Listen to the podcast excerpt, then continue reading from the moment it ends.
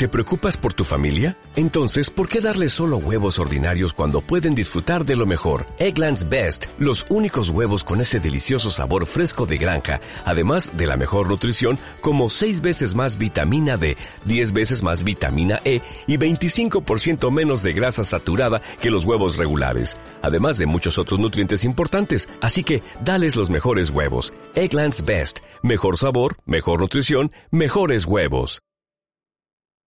Hola, muy buenos días. Antes de meternos en Cristos y ver cómo los aliados arramplan con toda Italia, creo que es necesario para entender todo muchísimo mejor que sepáis que Mussolini a mediados del 43 estaba en las últimas. Y mucha gente de su gobierno solo quería negociar la paz con los aliados porque ya veían que la guerra estaba perdida al máximo. Así que venga, conozcamos mejor el jaleo que hay dentro del fascismo italiano y cómo cae el gobierno de Mussolini. Intro.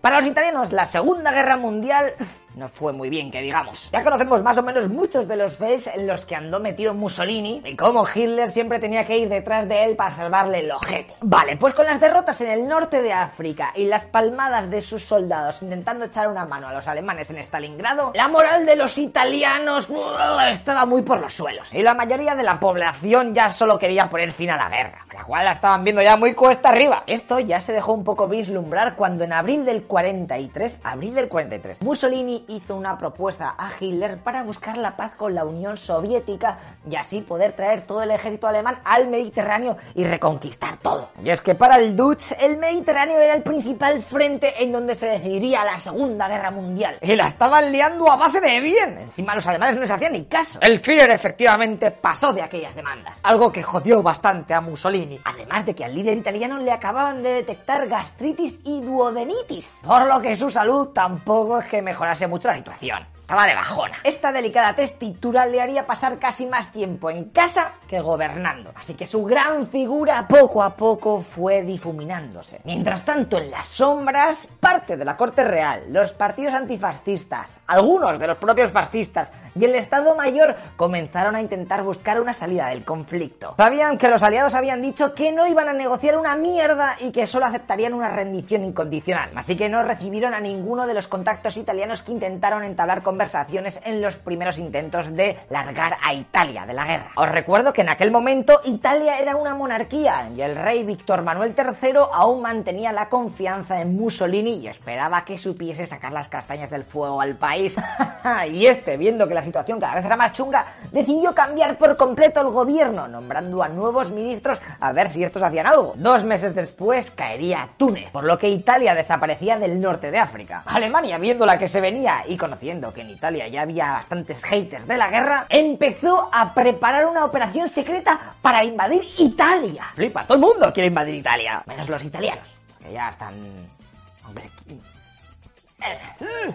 Yo, si te digo la verdad, no sé de dónde sacan tantas unidades los alemanes. O sea, pero están en 20.000 frentes, o sea, chill out. Además que tienes a medio mapa reventándote a hostias, no te flipes. De todas maneras, este plan de los alemanes para invadir Italia, o sea, a sus aliados, te lo voy a contar en los próximos capítulos. Venga, pues ya con los aliados preparándose para invadir Sicilia, bah, la opinión pública italiana empezaba a preguntarse ¿qué, qué hostias hacía el rey? ¿Estaba ahí en el trono solamente para llevar ese bigotillo tan sexy y ya? ¿Eh? ¿No se preocupaba por el bien del país? Y había gente de su entorno que le pedía por favor que arrestase a Mussolini y que pusiese fin a esta guerra. Pero él, bueno, ni caso. No quería meterse en jaleos tan tochos, ya que su país era una monarquía constitucional. Y hacer cosas por su cuenta se podría considerar como una traición. Así que prefirió seguir en AFK. En julio, como ya vimos en los anteriores capítulos, los aliados desembarcaron en Sicilia. Aquí los italianos se quejaron a los alemanes por no haber llevado más refuerzos y uno de los secretarios de Mussolini pidió permiso para entablar contacto con los aliados a ver si se podía llegar a un acuerdo para la paz. Mussolini, uff, eh, hablar para la paz con los aliados, como se entere Hitler.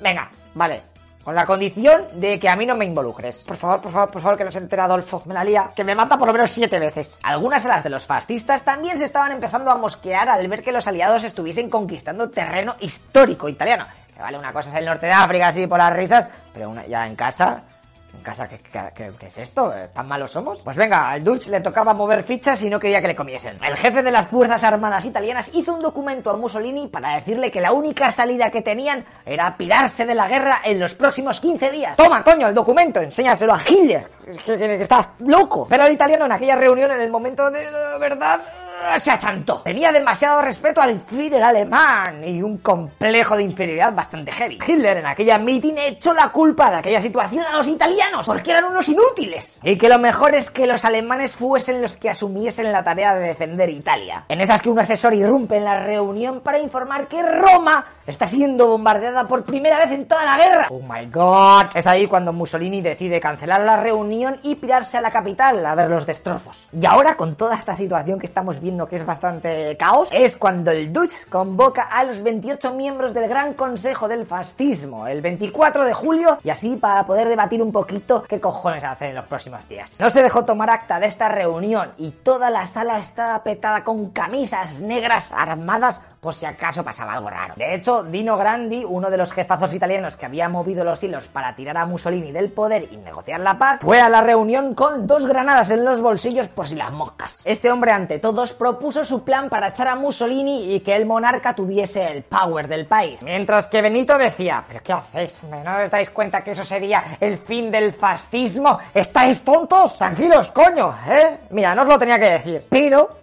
los alemanes tienen una arma secreta que ahora mismo no puedo contaros así con más detalles, que va a ser la clave para que ganemos la guerra. Solo hay que tener paciencia, ¿sabes? Venga, pues tras mucho discutir llega el momento de la votación final y definitiva. Chan chan, tirarían a Mussolini del poder. Buah, aquello estaba más tenso que la mongas. Y ¡pam, pam! 19 votos a favor y 8 en contra para el proyecto de Grandi. ¡Bien! ¡Enhorabuena! Habéis conseguido tirar al manco de Mussolini del poder. Ya con el resultado, Benito preguntó, vale, ¿Y quién le informa al rey del resultado? Y Grandi le contestó, ¡Tú, puta, tú! Bueno, lo de puta no lo dijo, pero casi. Mussolini, que era un picao, intentó hacer las triquiñuelas para hacer ver al rey que aquella votación no tenía valor legal y que solo se trataba de una recomendación. Pero Blas de Lezo, amigo mío, el monarca ordenó apresar al Dush. Así que después de que este se hubiese reunido con el embajador de Japón para intentar que los nipones hiciesen ver a Hitler que se debía de buscar un acuerdo con Stalin para detener aquel frente y seguir solamente contra británicos y estadounidenses, era eso, o Italia se piraba del bando del eje, pues tampoco tuvo más tiempo, porque ese día, el 25 de junio del 43, cuando estaba llegando a casa, lo arrestaron. Mussolini dijo que quería que le llevasen a su residencia de verano, pero no. Te vas a ir a la isla de Ponza, luego a la de Madalena y finalmente a Campo Imperatore, es una montañica en mitad de Italia, cerquita de Roma. Aunque tampoco es que estuviese mucho ahí, porque el 12 de septiembre un comando de élite alemán lo liberó. De todas maneras, no te voy a contar otra vez esta operación de rescate y el fin de Mussolini, porque ya hicimos un vídeo, ¿eh? Buscas Mussolini a toda leche, te tiene que salir fijo. Pero sí que te voy a contar qué fue del gobierno italiano ahora que no estaba Mussolini. El monarca colocó como jefazo al mariscal Badoglio que hizo un gobierno militar a saco. Fíjate, era muy bestia, ¿eh? ¿Que insultas a un militar o policía? Pues fusilado. ¿Que haces algún disturbio o desobedeces alguna orden? Pues fusilado. ¿Que te reúnes con más de tres personas y no te dispersas? Fusilado, man, esto parece el COVID. De todas maneras, siguiendo con lo establecido, se acordó mandar a tres generales a Lisboa para contactar con los aliados. Allí estuvieron negociando la rendición de Italia. Y es que había algunos problemillas, porque, ok, si se rendían, eso significaba que podrían ser invadidos por Alemania. Y también, si no se rendían y conquistaban el país, ¿quién se quedaría con el control de aquella zona? Gran Bretaña, que era la que más interesada estaba de todo ahí al máximo. Eso era muy bestia, significaría que todo el control del Mediterráneo casi era suyo. Sobrado. Así que Estados Unidos prefería la rendición sí o sí. Date cuenta que durante estas conversaciones los alemanes no debían de enterarse de nada, ya que para ellos lo único que había pasado en el gobierno italiano es que habían depuesto a Mussolini y ya. Italia seguía siendo un firme aliado del Tercer Reich. El nuevo jefe italiano, Badoglio, finalmente decidió aceptar la rendición de Italia con la condición de que viniese acompañada de un gran desembarco aliado en el país para meter miedo a los alemanes y que se pirasen de allí y no tuviesen ganas de conquistar Italia. Los generales italianos dijeron, ok, pero esperar un par de semanas para reorganizar las unidades y así protegernos contra los alemanes por si acaso se pican. Lo que pasa que el presidente italiano pasó de aquello y mandó un telegrama a los aliados para decirles que vale, que se rendían. Y fíjate tú por dónde, este mensaje lo interceptaron los alemanes. Oh, Oh, aquello fue como una puñalada en la espalda. Madre mía, que se nos rinden nuestros aliados. Los peores presagios se habían convertido en realidad. Ay, ay, ay, pero eso no puede ser. ¿Crees que los nazis se van a quedar parados? Mientras tanto, el 3 de septiembre del 43, ¿eh? Del 43, para que te acuerdes de cuándo se rindió Italia un general italiano firmaría por Badoglio la rendición en el acorazado británico Nelson. Esa tarde Badoglio se reunió con los ministros de Marina, Aviación y Ejército italianos. Y lo cojonudo de todo es que no les dijo nada sobre que ya habían firmado la rendición. ¿Qué va? Solo les comentó que todavía seguían ahí con las negociaciones. Así que claro, cinco días después, cuando los aliados publicaron el armisticio a todo el mundo, sin haber avisado a las autoridades italianas, el ejército italiano se quedó en plan... ¿What? ¿Qué? ¿Qué? O sea, ¿con quién vamos ahora? ¿Tengo que matar al alemán que tengo aquí al lado? ¿Con el que llevo luchando lo menos dos años? Nadie había avisado de nada. Por lo que muchos soldados directamente dijeron, ¡ah, chuparla! Desertaron y regresaron a su casa. Otros, en cambio, entraron en pánico y... Oh, toma, alemán, mi arma, me rindo ante ti. Aquello fue un verdadero desastre. Y fíjate que Mussolini no estaba por aquí moviendo nada. O sea, que...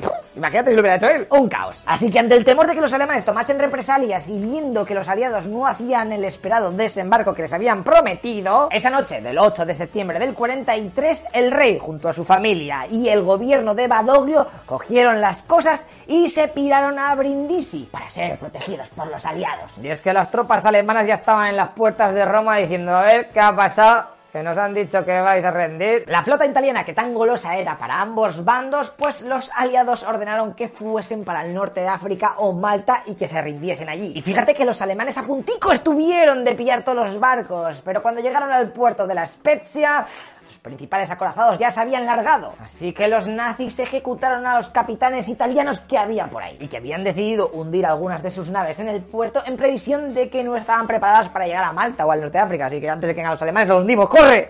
¡Ah! ¡Estaban hundidas! Y no solo eso, ¿eh? Los alemanes también sacaron a Luftwaffe para que fuesen detrás de esos barcos que ya estaban cerca de Cerdeña y los reventasen antes de que se los entregasen a los aliados. De esta manera, imagínate a los barcos ahí italianos tan tranquilos, huyendo, en esas que ven venir a los aviones y dicen, va, será la escolta de los yanquis y los británicos que nos han prometido para eh, todo el trayecto, así que nos ataquen los alemanes. Eran los nazis, my friend. Y estos, usando bombas controladas por radio, las Fritz X, que ya vimos en otro capítulo, hundieron uno de los principales acorazados de los locopixas, el Roma, palmando 1253 hombres en el naufragio. Ay, ay, ay, qué manera de hacer las cosas mal, macho. A ver, para ser justo, también hay que comentar que la situación era bastante complicada. Rendirte en ese momento sin que te pillen los otros, por si te lo preguntas, el monarca Víctor Manuel III, después de pirarse, abdicó en su hijo Humberto II de Italia, que tan solo gobernaría 33 días después de la guerra, ya que hicieron una consulta para ver si el país quería ser una república. Y fin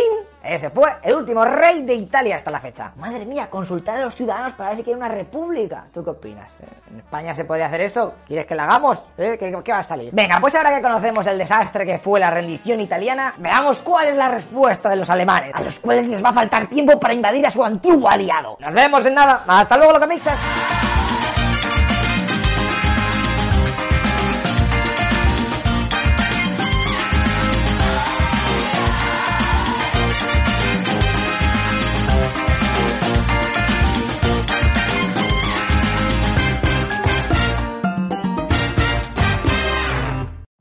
Every day, we rise, challenging ourselves to work for what we believe in.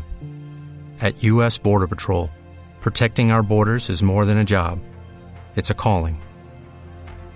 Agents answer the call, working together to keep our country and communities safe. If you are ready for a new mission, join U.S. Border Patrol and go beyond. Learn more at cbp.gov slash careers.